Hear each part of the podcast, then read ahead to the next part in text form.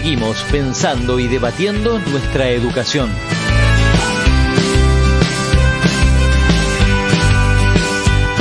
Estamos en Trama Educativa con Patricia Gómez, es la directora del CENS número 451. Patricia, buenas tardes, ¿cómo estás?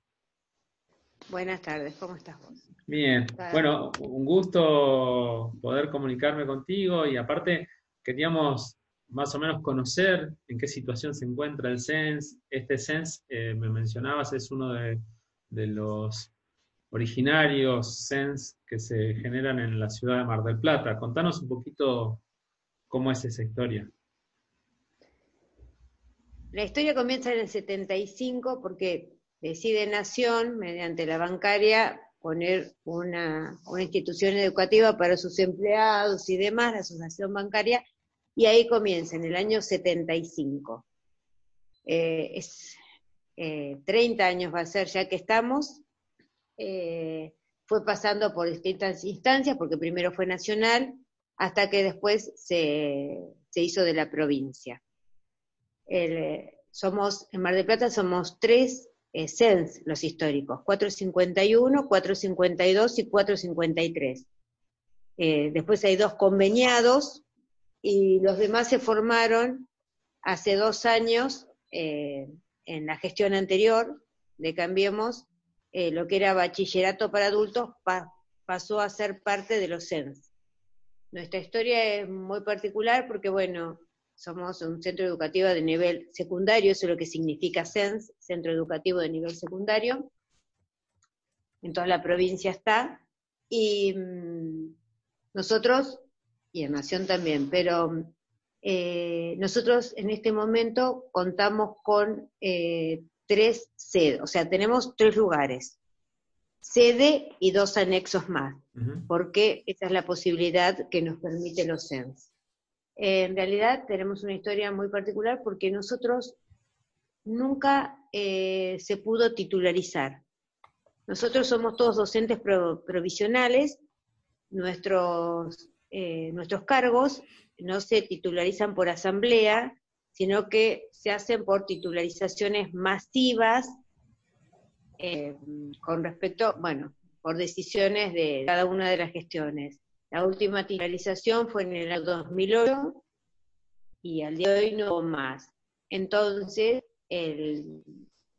lo raro que tenemos en los nuevos que se gestaron ahora y los viejos, los nuevos sí han tenido titularizaciones antes y nosotros no. Eso es en cuanto a los docentes. Perdón, eh, Patricia, eh, mencionabas que la última titularización se hizo en el 2008. Sí. Es decir, hace 12 años atrás hace 12 años atrás. Eh, nuestro cargo provisional, el cargo provisional de cada uno de los docentes, es hasta que uno renuncie. O sea, es, como si fueras titular, porque ah, todos los años sale una resolución en la cual dice que estamos exceptuados de MAD y acrecentamiento, de todas las acciones estatutarias. Pero eso, viste, depende de cada gestión.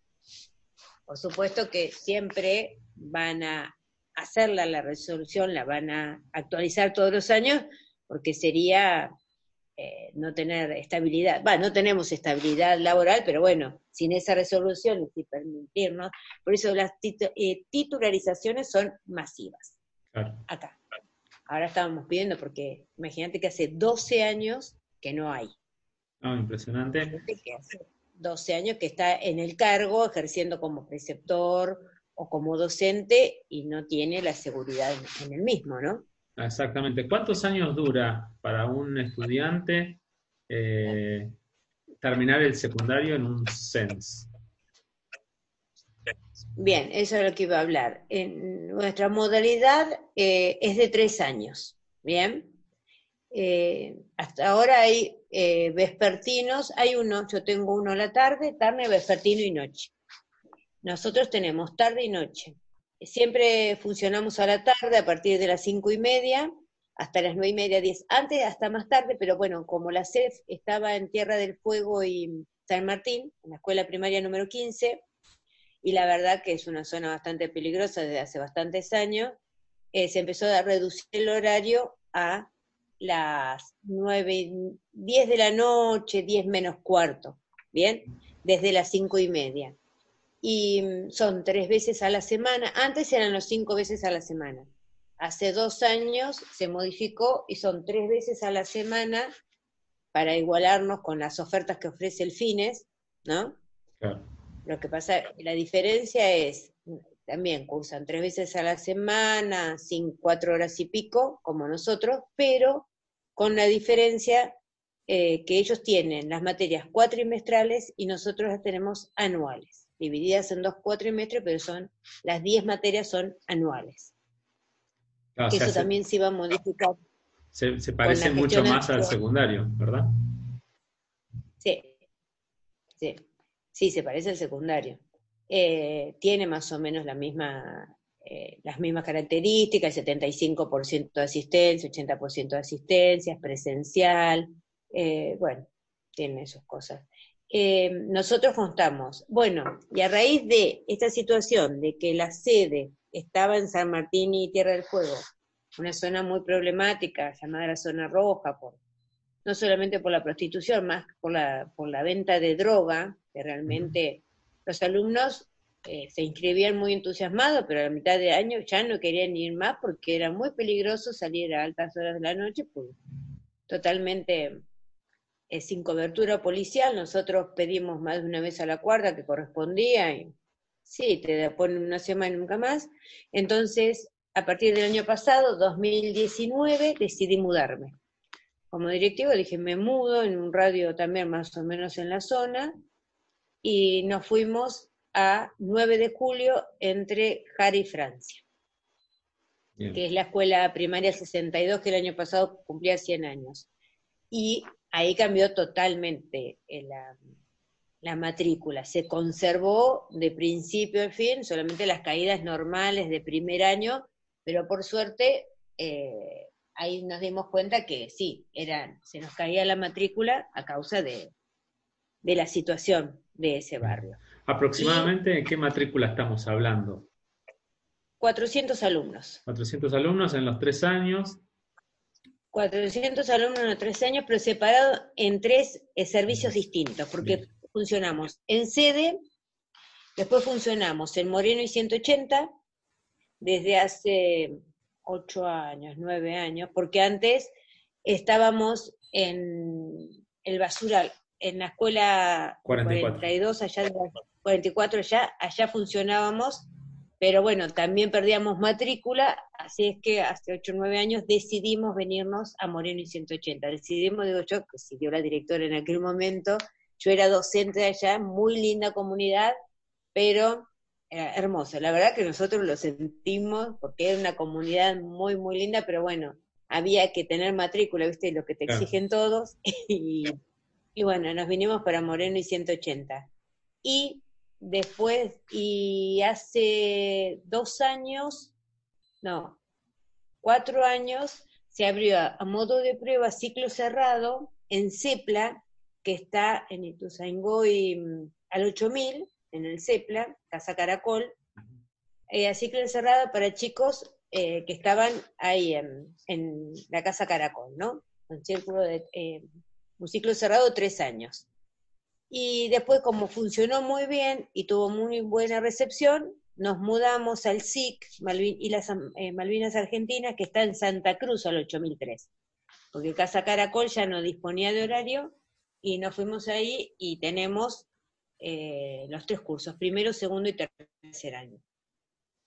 Eh, estamos funcionando desde el 2019 sí, desde el 2019, o 2000, no, desde el 2018 ahí en, en Santa Cruz. La verdad que la gente del SIC y Malvinas, eh, una predisposición total. Viste que hay muchas cosas, porque hay fines, hay, eh, hay eh, primaria de adultos y demás, y la verdad que el barrio tuvo muy buena aceptación con la escuela, y funcionamos de 13 a 17 ahí.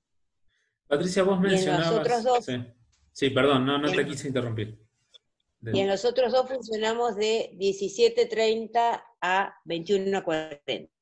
Bien, o sea, tienen turno tarde y turno vespertino. Eh, vos mencionabas ahí eh, recién, eh, cuando, hablabas, que hay como distintas políticas que se cruzan, no sé si colaboran o compiten, secundario con oficios, plan fines y, los SENS. No, en realidad eh, en, su, en su momento eh, a nosotros fines nos sacó mucha matrícula, pero porque bueno, habrían distintos barrios, habían distintas sociedades de fomento, fines, no secundaria con oficio. Sí, sí, sí. Eh, nos sacó mucha matrícula porque ellos eran de tres días a la semana y nosotros éramos los cinco días, de lunes a viernes, pero era otro tipo de, de, educación, de, de enseñanza, otro tipo de contenido le podías dar vos al alumno cinco días a la semana. Entonces, al ver que todo el mundo se iba para fines, la gestión de, de la provincia de Cambiemos decidió, con todos los CENS, pasarlo a tres días a la semana. Nosotros, en realidad, no nos gustó nada porque uno baja el nivel, baja la, cantidad de contenido que vos le das. Bien.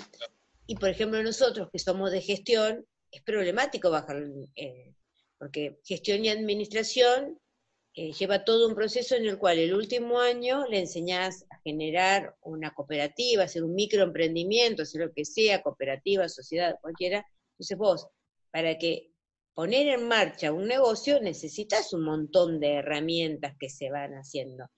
Y yo creo que las producciones, no es que ahora no hagan buenas producciones los alumnos, pero tenían más respaldo eh, educativo las que tenían durante toda la semana. Pero por supuesto, para un adulto era difícil mantener el ritmo de los cinco días. Eso también era entendible.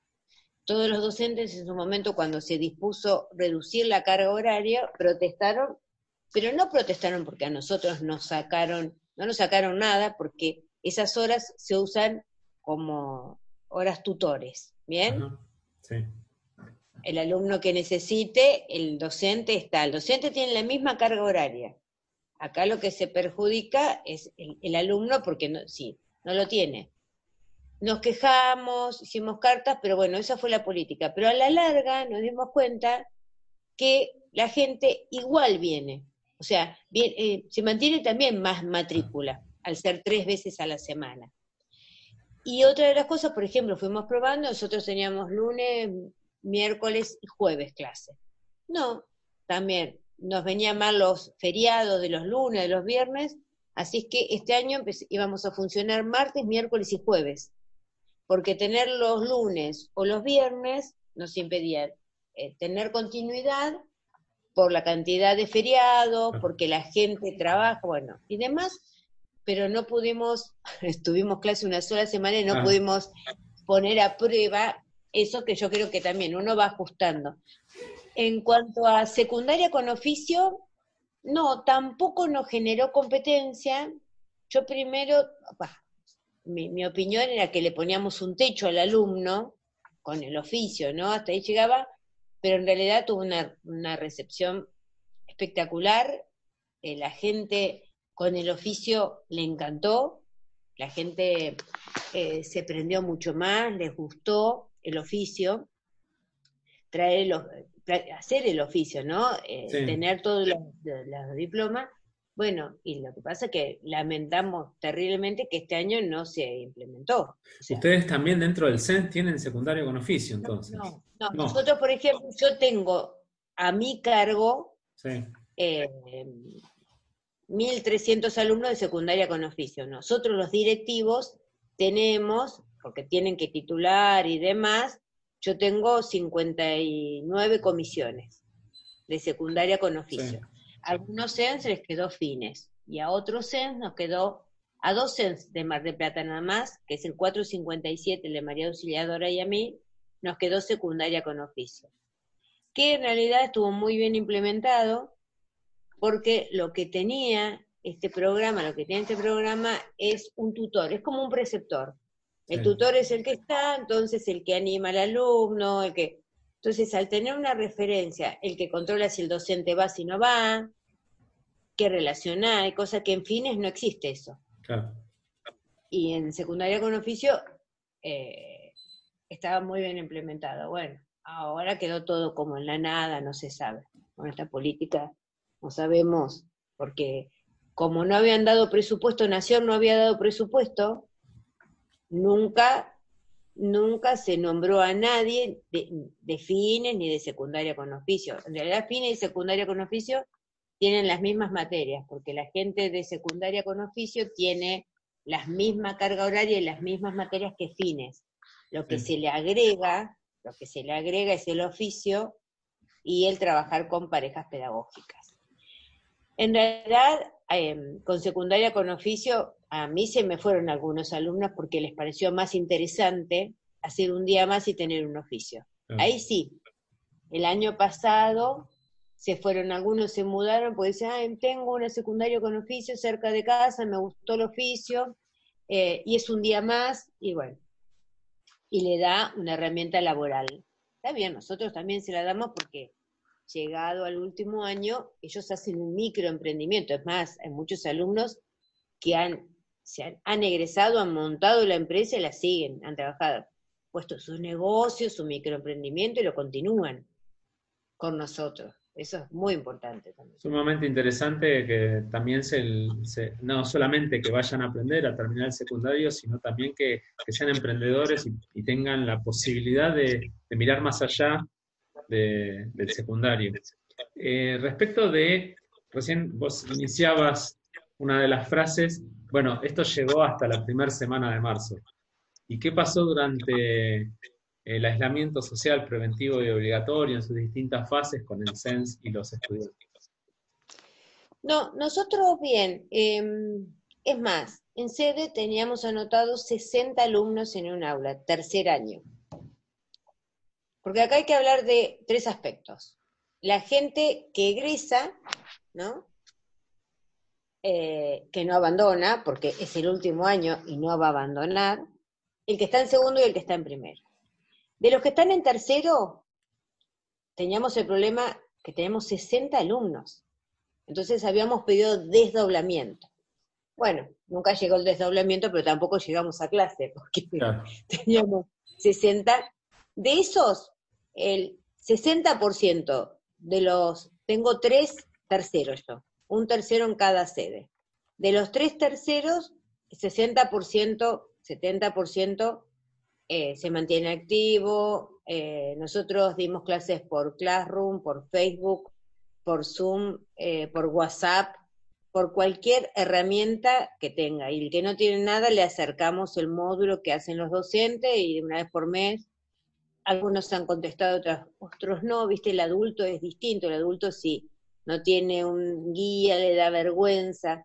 Pero bueno, el que está en tercero ya como tiene un, ya sabe el oficio de estudiante, el que hizo los tres años sabe el oficio, entonces se engancha. El problema lo tenemos con primero y segundo. Segundo, bien, bien tenemos una, un 50% que funciona, pero el otro 50% dice, bueno, yo vuelvo, si ustedes eh, me dejan rendir, ahora te explico cómo se, se rinde en, las materias.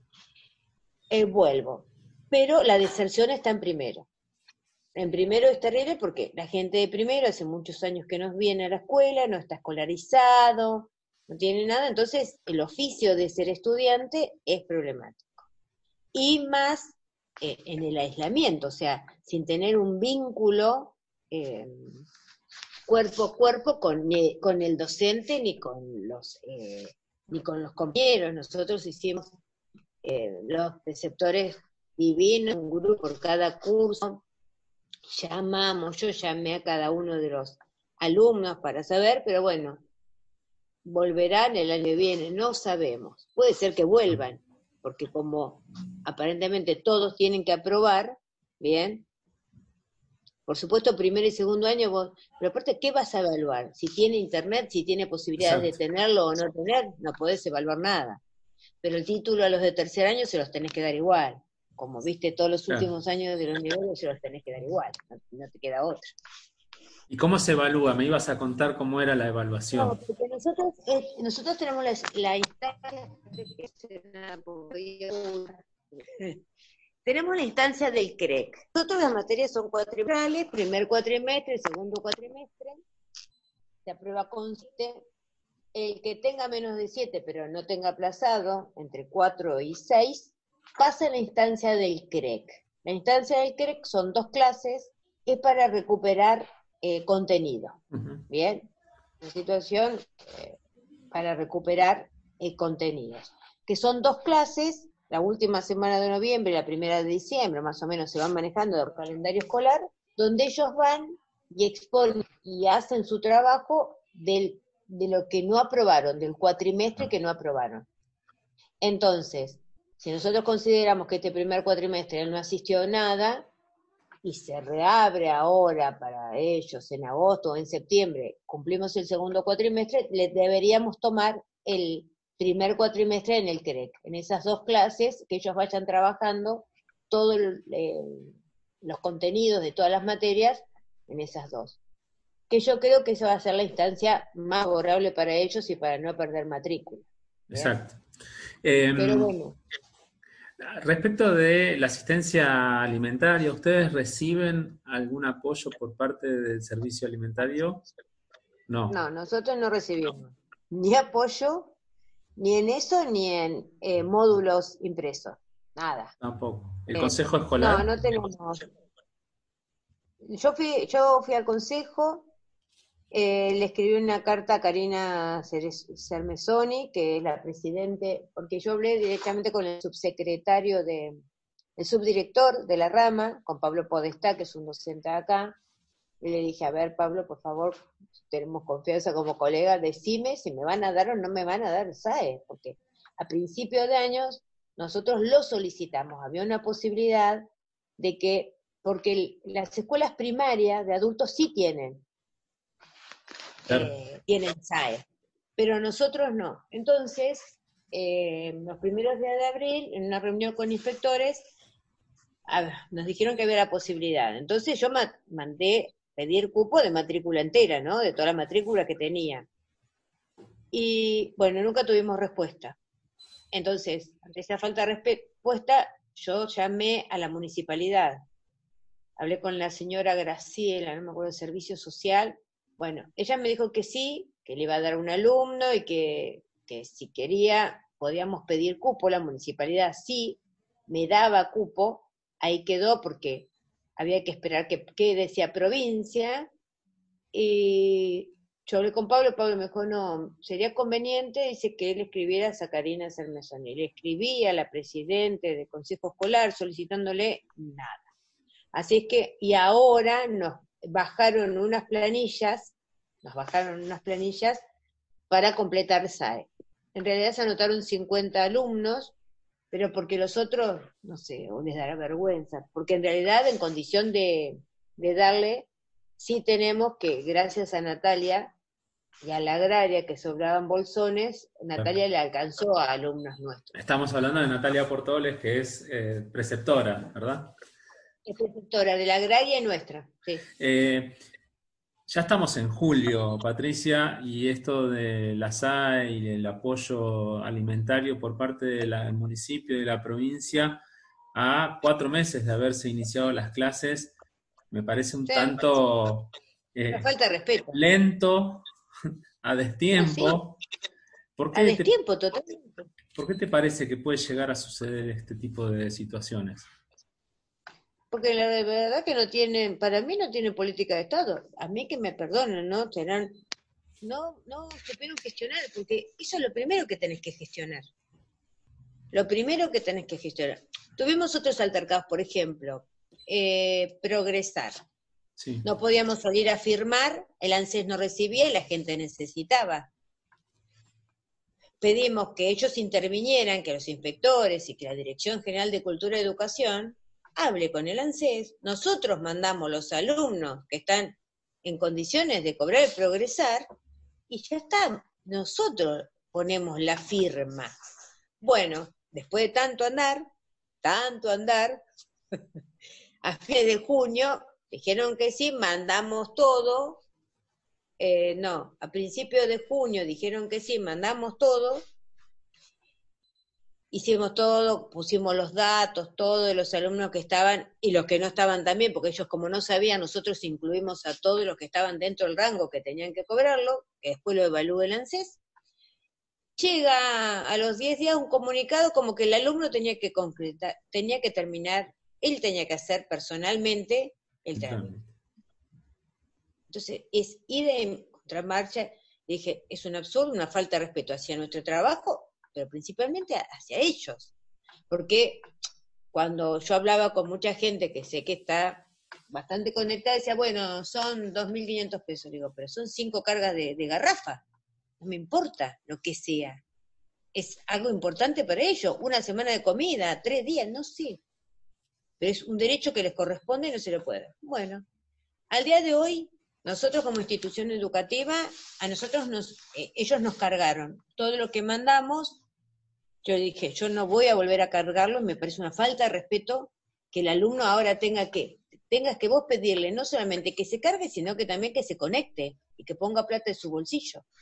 Bueno, no, resultó ser, volvieron para atrás y esos listados entraron. Hubo escuelas en las cuales no entraron. Pero yo creo que está, no sé, eh, a mí lo que me sorprende, yo voy a decir una cosa, no sé de quién, pero voy a hacer, se declara, no puede ser que en febrero todavía no esté el presupuesto para los recursos de fines, sabiendo la gente que ya tenía en tercero y segundo, que pasaba tercero y segundo el año pasado, de fines y de secundaria con oficio.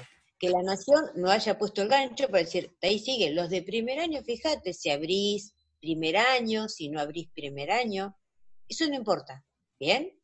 Si seguís o si lo haces a ciclo cerrado. Pero decir, que no sabían cuál, eh, cuál era la matrícula de fines, es una falta de respeto. Hay gente que no sabe directamente. Porque vos tenés que tener quién, cuántos pasaron a segundo y a tercero en el ciclo 2020 y tenés que tener presupuesto para eso. ¿Bien? Y asegurarles eso. No, no se aseguró, están en provincia, un desastre. Quizás en nación, yo creo que fue un problema de nación, no sé, pero cada provincia tiene que insistir en administrar el recurso. ¿Bien? Porque Fines, viste que es, nacional. Sí. Bueno, entonces, eh, provincia no hizo nada, nación no hizo nada, imagínate a nosotros menos. nosotros que nos da provincia. Hablábamos en su momento con Silvia Vilta de la provincia, la directora provincial de educación de jóvenes adultos y adultos mayores, y ella nos planteaba el impacto que tenían este tipo de políticas, para nombrar, ¿no? Secundario con oficios, bachillerato para adultos, plan fines, eh, los SENS, pero en lo discursivo eh, se, nota lo relevante, lo importante que significa, no solamente para la institución, para los puestos de trabajo de los docentes y tutores, sino también para los jóvenes o adultos que están terminando su secundario. Lamentablemente, por lo que vos contás, Patricia, esto no se refleja en la realidad. No, no, se refleja para nada. Eh, yo voy a darme cuestión política y personal. Yo soy de esta política acá, pero nos están manejando mal. Yo puedo decir que el, el director de la rama, que era Yuma, se puso más la camiseta que esta gente. Se, está bien, puede haber endeudado la provincia, yo no digo que no con la cantidad, porque en, fin, yo te digo que yo lo vi, ¿eh? secundaria con oficio, piso, eh, horno pisero, horno pisero tenían, todo, porque eso lo da la provincia, ¿bien? lo que paga Nación es a los docentes y, y nada más. Pero bueno, ni siquiera ese presupuesto tuvo ni para los docentes, porque con ese recurso tenías que saber cuántos cursos iba a tener. Bueno, yo te digo, no se pusieron la camiseta y acá el problema que tengo es que la gente está, o sea, desesperada, por ejemplo, ahora quieren volver a los SENS. Quizás fue una política a propósito para decir, bueno, vuelven, la gente de fines no abre más y vienen a los SENS. Pero vos también estás quitando la... Si abriste un fines cercano a la casa, la educación tiene que ir cercana a la casa.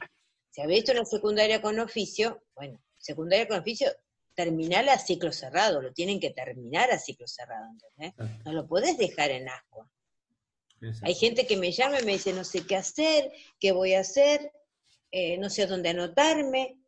Están como perdidos. Y hay gente que seguramente, no sé si va a seguir estudiando. El que tiene que hacer el último año lo va a hacer. Lo va a hacer. Patricia Gómez, directora del CENS. Eh, lo que me queda por preguntarte es cómo va a ser la inscripción para el año 2021. ¿Cuál es la modalidad? No, mira, nosotros vamos con el boca y es más, eh, por las políticas que hemos todavía seguimos anotando, seguimos inscribiendo. Para el 2020. Para el 2020 seguimos ah, inscribiendo, sí, porque esa es, la, esa es lo que nos bajaron, que no podemos decirle a la gente que no se inscriba, si necesita inscribirse, y después nosotros adaptaremos, o sea, implementaremos cómo, cómo va a aprobar el año o no.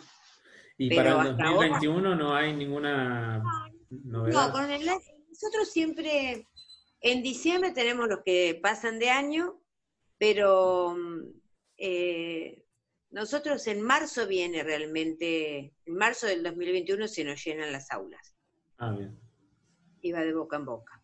Eh, no, a nosotros se nos llenan, como a todos los SENS.